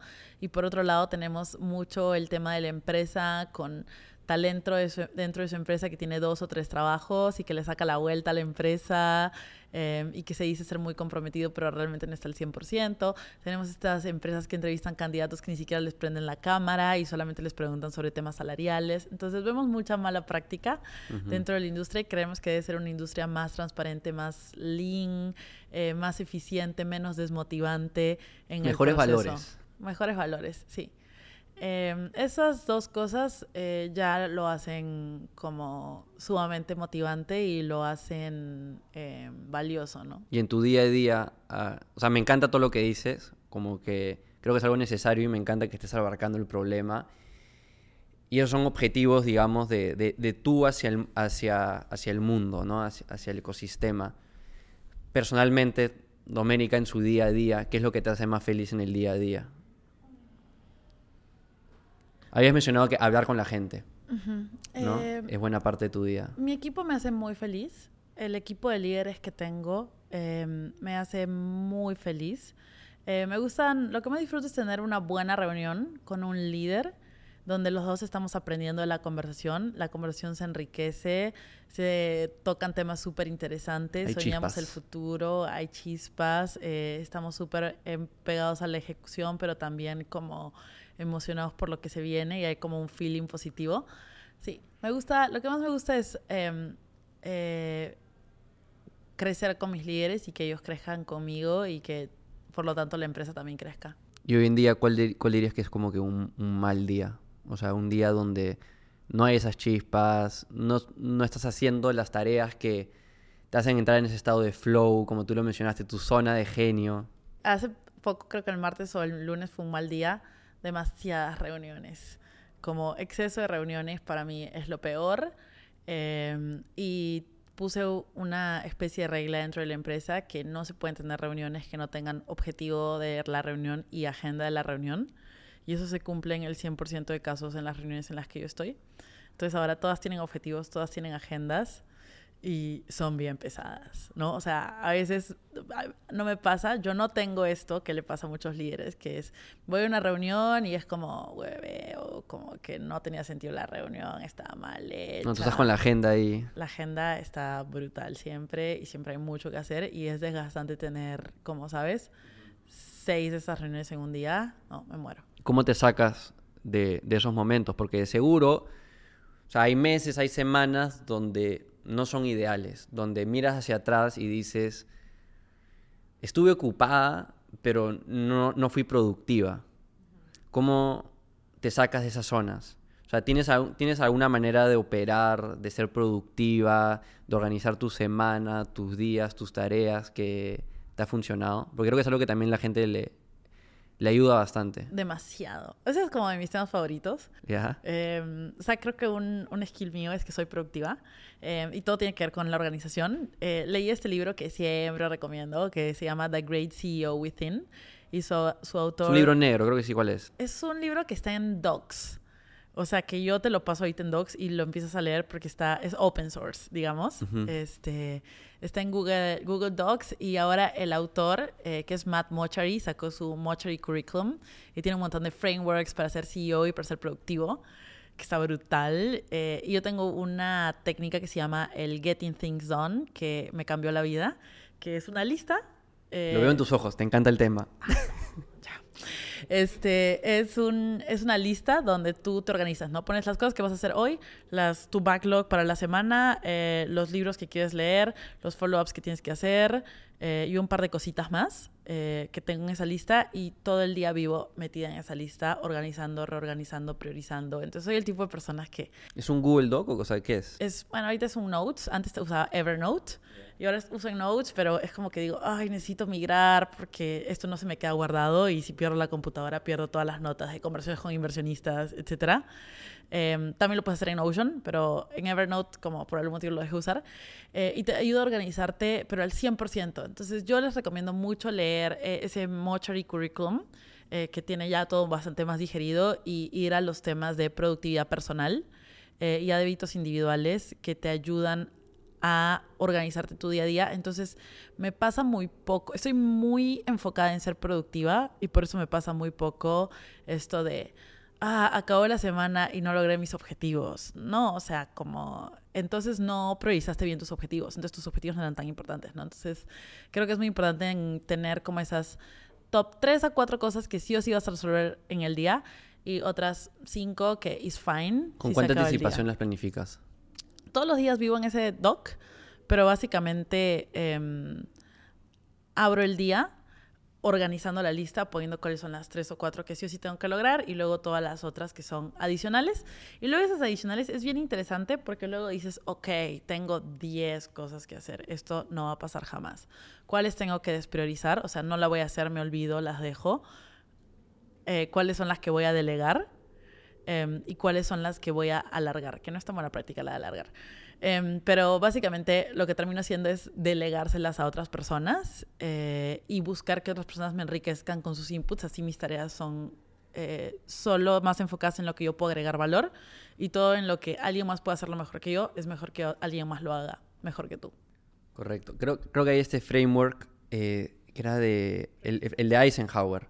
¿El de priorización? El de priorización, que es, o sea, cuatro cuadrantes, ¿no? Tú tienes tareas urgentes y tareas no urgentes y tareas importantes y no importantes, ¿no? Entonces, a ver si, no me equivoco, eh, lo que es importante y urgente te lo pones a ti para hacer lo que es importante pero no urgente, eh, creo que lo puedes programar para después. Lo que, es, lo que no es urgente y no es importante lo eliminas. Y lo que es Em, urgente pero no importante, lo delegas. Creo que era así. Entonces es una gran matriz que, alguien puede seguir. Es una muy, muy, muy buena matriz. Creo que lo que más me llevo es de que las urgentes e importantes las haces inmediatamente. Entonces, si Sacas el estrés de encima. Sí, si amaneces y esas siguen ahí, como que... No, o sea, la idea es de que las cierres inmediatamente. Em, y las importantes... La idea es de que amanejas y tengas tres importantes ahí que hacer. ¿no? No urgentes, solo importantes. Y entonces sabes de que realmente haces ese gran progreso. Y otra cosa que, que te dice eh, Mochary eh, por hacer es que identifiques em, tu, que hagas un energy audit que te ayude a saber cuál es tu zone of genius. ¿Qué actividades te dan más energía y cuáles te quitan? Exacto. ¿Y cuál es ese zone of genius? Que es esa cosa que yo amo hacer y yo sé que lo que yo amo es reclutar. Entonces, por ejemplo, ese de reclutamiento como que el framework de importante, urgente, eh, me diría, delégaselo a quien le toque, ¿no? Pero mi Doménica, que quiere hacer lo que le da energía, quiere estar siempre metida en temas de reclutamiento interno de la empresa.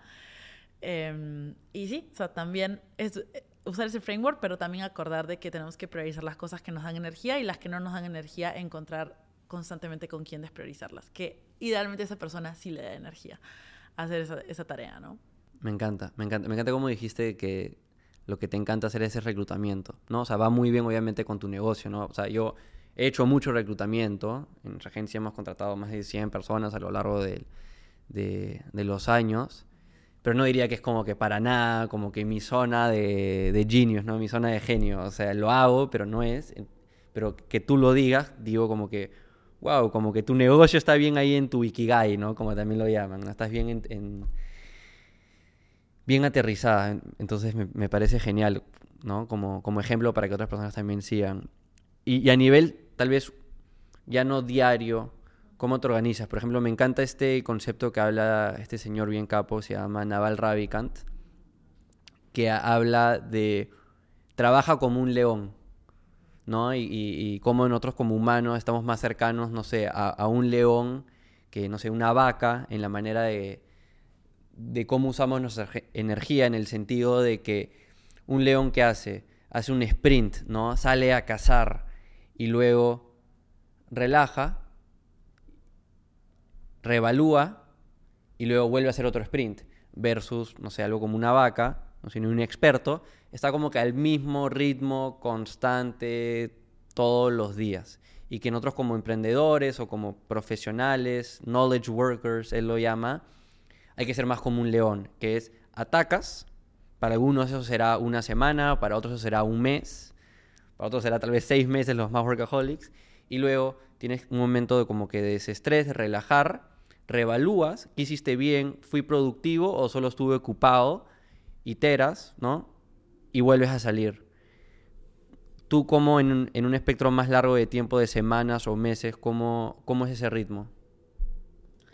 Interesante pregunta, porque pues claramente el, el, ese sprint a nivel semanal me hace mucho sentido, ¿no? O sea, realmente como que al menos para mí, de lunes a jueves estoy full enfocada, como a todo. Luego el viernes ya como a la mitad del día, o sea, ya se me acabaron las energías. O sea, son como cuatro, cuatro días y medio bien intensitos. Y luego ya se me da la energía y luego es reposo hasta el domingo en la noche que tengo que planificar el resto de la semana. Entonces esos sprints los tengo súper claros, pero a nivel de mes no es tan claro, pero creo que de alguna forma la forma en la que está organizado el calendario nos ayuda a poderlos planificar, al menos dentro de Talently, diciembre y enero son meses bajos, ¿no? Entonces nos dan ese tiempo para como volver a hacer la planificación y volver a darnos tiempo para luego tener el crecimiento fuerte que se nos da entre los meses de marzo a octubre Em, y sí, la verdad es que hay un ciclo fuerte también dentro de mi negocio que no había pensado antes, pero creo que es bueno invitar a otros emprendedores a hacerlo y a reflexionarlo, porque me parece un buen concepto el que, el que has puesto en la conversación. Y hablando a la, a la Doménica de los inicios de su vida emprendedora de Talently, ¿hay algo que le dirías que haga diferente? sea algo particular del negocio o tal vez más ligado a estos temas que estamos hablando de estilo de vida, cómo te manejas en el día a día, etcétera. Habías mencionado anteriormente, ¿no? Como que en algún momento te estabas metiendo mucho, estabas microman ahí en eh, cosas que tal vez debiste haber delegado. Eso es común, ¿no? ¿Qué otras cosas? Sí, creo que hay tres cosas. La primera para mí es muy clara. Em, cuidarte a ti primero antes que a la empresa. Entonces tú eres más importante, o sea, tú eres tu prioridad. Yo creo mucho en eso, pero lo he ido desarrollando porque hubo seis meses enteros más en los que no me pagué un sol y luego era como estaba totalmente desesperada porque entré en nuestra primera inversión y tomó tiempo, entonces eh, no me volvería a poner en una situación tan incómoda a mí misma nuevamente. Entonces, priorizarte a ti primero, porque si tú estás bien, a la empresa va a estar bien y así sucesivamente. Em, lo segundo es pasar más tiempo pensando en la estrategia, porque creo que nosotros siempre hemos sido una empresa de ejecución, pero creo que ahora pensar en la estrategia nos da la posibilidad de ser más grandes y ser más ambiciosos, o sea, tener ese tiempo de recargar, de pensar y de ir por más. Em, y lo tercero que haría es, em, creo que hubiera sido como soy ahora con el reclutamiento, como era antes. No, mejor dicho, me gustaría ser como soy ahora, antes. Em, que es sí ser bastante más exigente y tener la, vara mucho más alta para los roles clave dentro de la empresa. Entonces, si esas 10 primeras personas hubieran sido seleccionadas como ahora selecciono a mis líderes clave, eh, creo que seríamos ahorita otra empresa. ¿Qué recomendaciones tienes sobre cómo identificar a, alguien que puede ser clave? Porque de seguro no es solo la, habilidad dura ¿no? para, el, para el rol específico experiencia, obviamente es algo que también tienes que buscar hasta cierto punto, ¿no? Como que ha hecho esta tarea antes, por la cual estoy contratando. Eh, pero ¿qué otra cosa te parece así, algo que has aprendido que la persona tiene que tener para demostrarte de que es esta persona como que top, nivel A de la organización? Eh, para mí es súper importante, o sea, pues voy a ir directamente a personas de management team. Esto no va para todos, pero en management team, experiencia relevante es demasiado importante. O sea, si vienes a hacer 10X en Talently, mi ideal es de que hayas hecho 10X antes en algún lugar. Puede ser más, menos, etcétera, pero tiene que ser, tienes que haber demostrado que puedes hacer eso, ¿no? De alguna u otra forma. Em, lo segundo para mí es, eh, me interesa mucho que yo pueda conocer los motivaciones, los intereses y motivaciones personales de esta gente. Entonces, quiero saber si eres el tipo de personas que se va a motivar porque puede crecer dentro de la empresa, o si eres una persona que se va a motivar por el propósito, o si eres una persona que se va a motivar por el equity. Y si eres una persona que se va a motivar por el salario, es muy difícil que yo pueda tomar una persona cuyo principal interés es el salario. Em, al menos en management team. En otros roles, de nuevo, eso no se aplica. Tiene más sentido el equity, obviamente, o sea, que tengan acciones de la empresa porque están apostando al resultado macro a lo largo del tiempo. Sí, Sí, sí, sí. Y obviamente el propósito ya sería el mejor. No necesariamente. ¿No? Bueno, para mí me, se me hace más fácil eh, manejar a personas que son ambiciosas con sus carreras que con el propósito. Porque el propósito de Talently cambió con el tiempo. Em, nosotros queríamos hacer que Latinoamérica sea un hub de tecnología para el mundo and it is not anymore. Entonces, el propósito de fondo se mantiene, pero el propósito hablado, escrito, como sabes, hacia afuera se cambió. Entonces, prefiero personas que quieran como construir una empresa, llegar de 10 a 100, o sea, como que de 100 a un millón. Eso, eso es algo que lo podemos hacer y que quieran hacerlo dentro de un, o sea, como no, no puedo coger a una persona que toda su vida hizo seguros para que venga a, hacer tal en ahora. O sea, quiero que me demuestres por qué este em, futuro del trabajo es algo emocionante para ti, pero no solamente quiero como que ese propósito de, ¿sabes? De motivar al talento latinoamericano. O sea, tiene que ser algo un poquito más broad, que creo que me ayuda mucho más a mí. Em, y lo último, eh, necesito que esa persona tenga estabilidad en el trabajo. Entonces, personas que cada año pasaron por una empresa diferente, no me gustan. A mí no me gustan.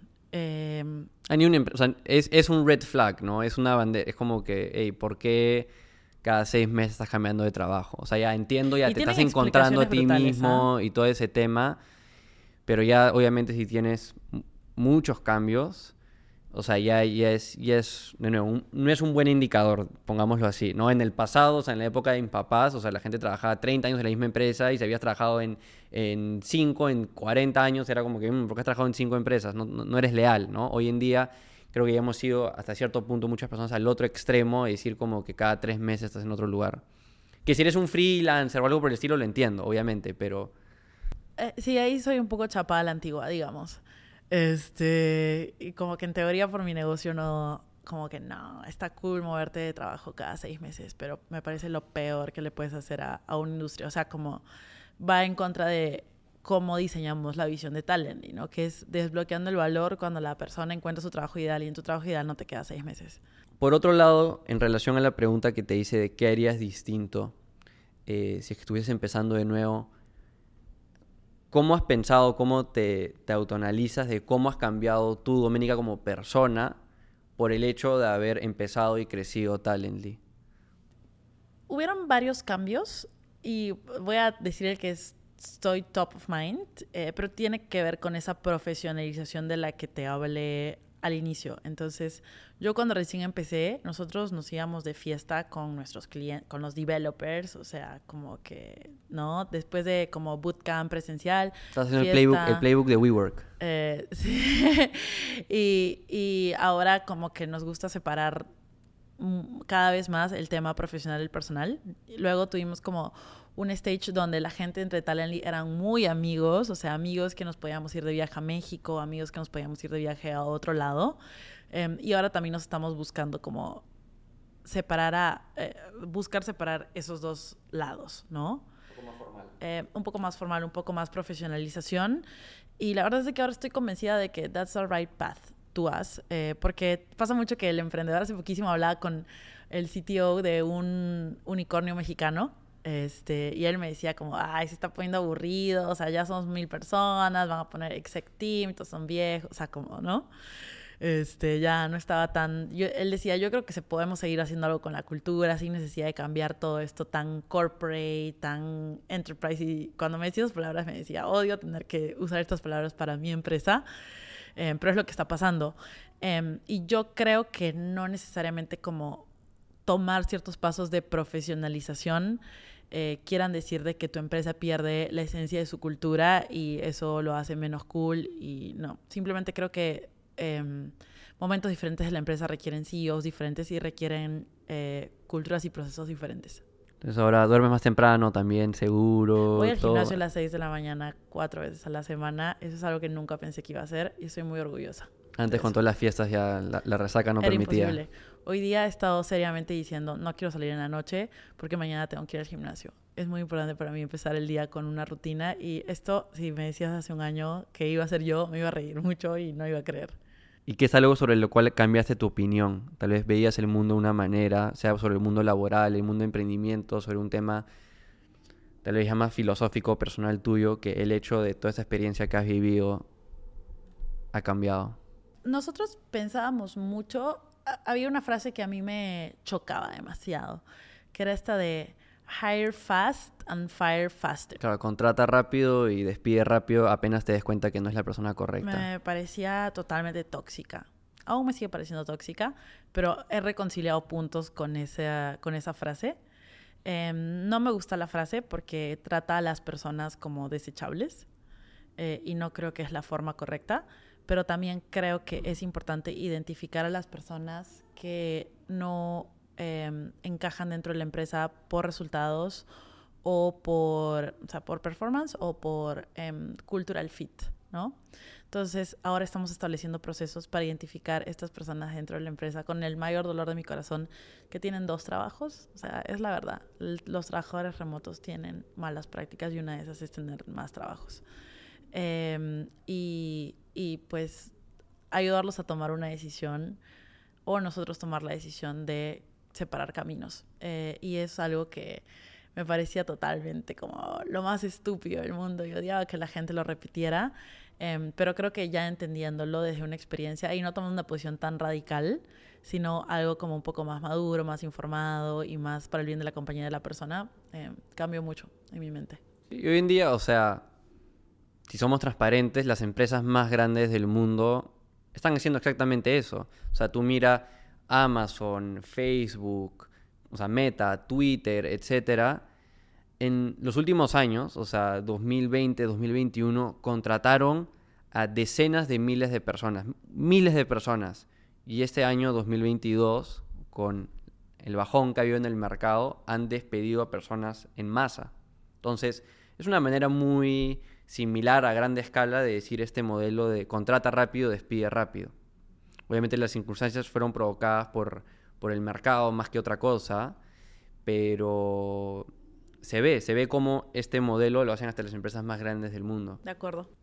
Para acabar, me encantaría saber qué recomendaciones tienes en general para alguien que quiere emprender o seguir un camino tal vez similar al que tú has seguido. Educarse es mi consejo número uno. Yo no soy el tipo de personas que te va a decir, lánzate hoy. Bueno, sí. Em, pero primero como que entiende a qué te vas a meter, ¿no? Eh, creo que no es un camino nada fácil y es un camino de 10 años como mínimo. Eh, si quieres tener éxito, si no, pues puedes achicarlo a uno o dos años, pero pues obviamente por algo lo dejas en ese momento. Entonces, educarse mucho, em, leer eh, libros sobre emprendedores que lo lograron, leer blogs sobre personas que están haciendo un trabajo relevante en el ecosistema, em, escuchar podcasts, entender a qué se están metiendo y sobre eso em, comenzar a planificar antes de lanzarse a hacer, ¿no? Entender un poco hacia dónde quieren ir, cómo quieren ir, etcétera. Em, pero que esa planificación no tome mucho tiempo. O sea, el periodo entre educarse. Educarse puede tomar todo el tiempo que quieras. Entonces, si alguien me está escuchando ahorita, puede tomarse, puede ponerse como deadline julio del próximo año para comenzar a identificar qué es esa nueva cosa y en enero del próximo año hacerlo. Pero si te demoraste más de un año en lanzarte al 100%, y cuando digo al 100% es full time, porque si no, no, eh, no va a contar mucho, va a contar como tiempo de planificación, pero no de emprendimiento per se, em, es demasiado tiempo. Entonces, a quienes me están escuchando ahorita, empezar el 2024 emprendiendo es el objetivo, pero para eso estar súper educado y súper crack y súper haber hablado con todo el mundo para que cuando se lancen full time eh, tengan una base de contactos y una como que base de entendimiento de que se están metiendo que los haga ser exitosos. ¿Y hay una oportunidad particular que, notas? O sea, tú estás abarcando ese tema de, conectar empresas con el mejor talento latinoamericano y, demás.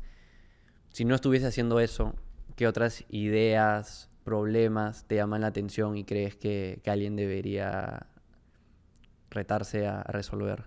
Oportunidades infinitas. No lo voy a hablar desde mi caso porque yo estoy feliz con lo que estoy haciendo. O sea, no sé qué más estaría haciendo, pero sin duda estaría haciendo algo como SaaS o Only Product. Ya ese es como lo que yo quiero hacer como emprendedora. Eh, pero a nivel de oportunidades en Latinoamérica hay infinitas.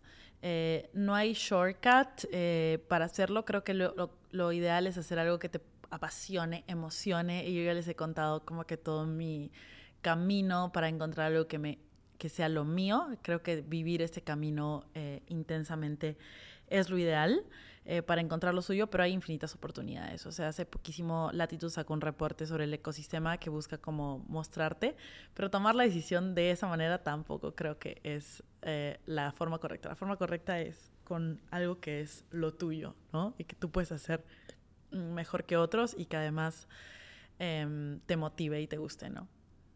Sí, creo que esa, esa conexión con el problema es lo que te da la energía para hacerlo a lo largo del tiempo, años, décadas, que es lo que realmente se necesita si en verdad quieres crecer algo grande. No hay oportunidades de corto plazo, pero si en verdad quieres hacer algo grande, vas a necesitar esos 5 a 10 años por lo menos. Eh, y si en verdad no te apasiona el problema, hay gente que dice, mira, hay eh, cosas por resolver en educación y no les interesa nada de educación. O hay gente que, no sé, eh, temas inmobiliarios y no saben nada de inmobiliario y no les interesa. O cualquier tipo de tema, salud, pero no les interesa. Solo porque ven oportunidades y al primer problema, reto, vaya que pasan, tienden a rendirse. Y tampoco no tienen esa conexión, no hay tanta historia que es lo que te ayuda también a no solo marketear, sino también crear esa cultura, etcétera. Quiero dar una dinámica con la cual solemos acabar. Son varias preguntas cortitas. Eh, lo primero que se tenga a tu mente. ¿Qué herramientas, softwares usas en tu día a día para gestionar tu negocio, tu vida? Slack, comunicación entre el equipo asíncrona es básico. Eh, mucho Notion, eh, con mi estilo de trabajo es mucho Notion. Mucho Notion. Y luego eh, Data Studio, o sea, siempre estar como mirando dónde está tu negocio eh, y hacer el decision making. Pero creo que esas tres eh, son las que me ayudan, eh, porque con Data Studio tengo visibilidad y con Notion como lidero a mi equipo a tener planes accionables hacia adelante. CRM, toda esta conexión entre gente que usan, entre empresas y... Eh, tenemos dos CRMs, Active Campaign eh, para toda la parte como más de marketing y eh, Pipedrive para toda la parte de ventas de una parte de la empresa, pero en general tenemos nuestro software propio, CRM. Uh -huh, Buenazos. Sí. Acabo de implementar Pipedrive. Active Campaign ya uso hace como cuatro años. Eh, si pudieras tomar un café o cerveza con cualquier persona histórica, ¿a quién elegirías? Estoy muy sesgada, pero en este momento Elon Musk, o sea, ¿qué onda? El man está loco. O sea, ¿Qué le yo... preguntarías? Le preguntaría cuál es, eh, cuál es su top unpopular opinion. Y sobre eso seguro sale una conversación súper buena. Está bueno. Una mala recomendación que sueles escuchar otras personas dar. La que dije ahorita, ¿no? Como emprende ya. O sea, como, no. Como que tómate tu tiempo. Elige bien. Y, ajá, exacto. Y prepárate para eso porque es como un a journey, ¿no? Si solo pudieras hacer dos horas de trabajo a la semana, ¿qué harías en esas dos horas? Mm. Siento que te acabo de romper todos los paradigmas, así estás como que dos horas. Leer documentación asíncrona que preparó el equipo, eh, mirar data eh, y tener reuniones para challenge them eh, a hacer mejor las cosas solo en esa visión que tengo de qué está pasando, ¿no? En la empresa y qué se está hablando en las en, en las en las reuniones. Ajá. Me encanta tipo los, los one pagers de, los de Jeff Bezos. Uh -huh. Hay mucho memo culture en Talently. Si tuvieras que tener otra profesión, ¿cuál crees que sería? Siempre mi profesión como que siempre quise fue algo con periodismo. Eh, yo creo que si hubiera elegido otro camino de vida sería la vida política.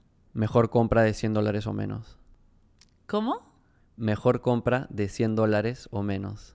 Uf, no sé si es la mejor, pero pues lo estoy valorando muchísimo. Solo dos cosas. Eh, membresía en el gimnasio y em, Kindle. Buenas, las dos, válidas, válidas.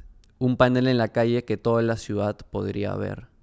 ¿Qué escribirías? ¿Qué pondrías? ¿Cuál es tu objetivo en la vida? Empieza hoy. Suena muy universidad, ¿no? Suena muy a UPC, UPC. sí, literal. Está bueno, está bueno, válido. El cliché. Eh, ¿Qué nuevo hábito del último par de años ha sido el que más te ha ayudado? El de mantener este Getting Things Done agenda actualizado eh, y gestionar, eh, o sea, como ser muy disciplinada en mi productividad personal. Claro, como que esas tres cosas al día y las mato las tres. Libro que más has recomendado, mencionaste uno. The Great CEO Within y ahora ese autor sacó el Mochary Method, eh, los dos. Película que más has recomendado. O sea, mataría a alguien que no haya visto La vida es bella. Como Ya. que me parece que es- tienes que verla. Yo tengo que volver a verla porque creo que la vi muy chiquito. Sí, está... La había visto como que a los Es increíble. 10, 12 años por ahí. Es como la película que tienes que verla, ¿no? O sea, como, no sé, como el Titanic en su momento. Para mí La vida es bella, es- tienes que verla. Buenísimo. Y la última, ¿cuál ha sido la mejor inversión que has realizado? Puede ser de gasto de dinero, tiempo, energía. Esto puede cambiar con el tiempo, pero creo que nutrir mi marca personal, eh, que la trabajo mucho en LinkedIn y ahora cada vez más en Twitter, eh, creo que es ese tipo de inversiones que tienen como compounding interest, o sea, cada vez se va sumando poquito, Un poquito, activo. poquito más. eh, sí. Y hoy en día es un activo, para mí ese es un seguro profesional muy fuerte. Sí, eso es un poco lo que también estoy haciendo acá. Se intenta. Lo estás logrando acá. Muchísimas gracias. ¿ah? Ha sido una conversación increíble. Creo que ha sido de súper de valor para todos los que nos escuchan. Eh, no sé a dónde quieres dirigir a la audiencia, dónde pueden encontrarte a ti, a Talently. Sí, obvio. Eh, pues a Talently nos pueden encontrar en talently.tech eh, para empresas buscando al talento tech top eh, que se merecen y también al talento que está buscando su próximo reto profesional. Eh, y también pueden buscarme a mí como Domenico Bando en LinkedIn y en Twitter. Genial. La repetimos, de todas maneras. Fácil la próxima en México. Ah, qué cool, eso me gustaría mucho. Está bueno, ahí me enseñas la ciudad. Muchísimas gracias, Diego.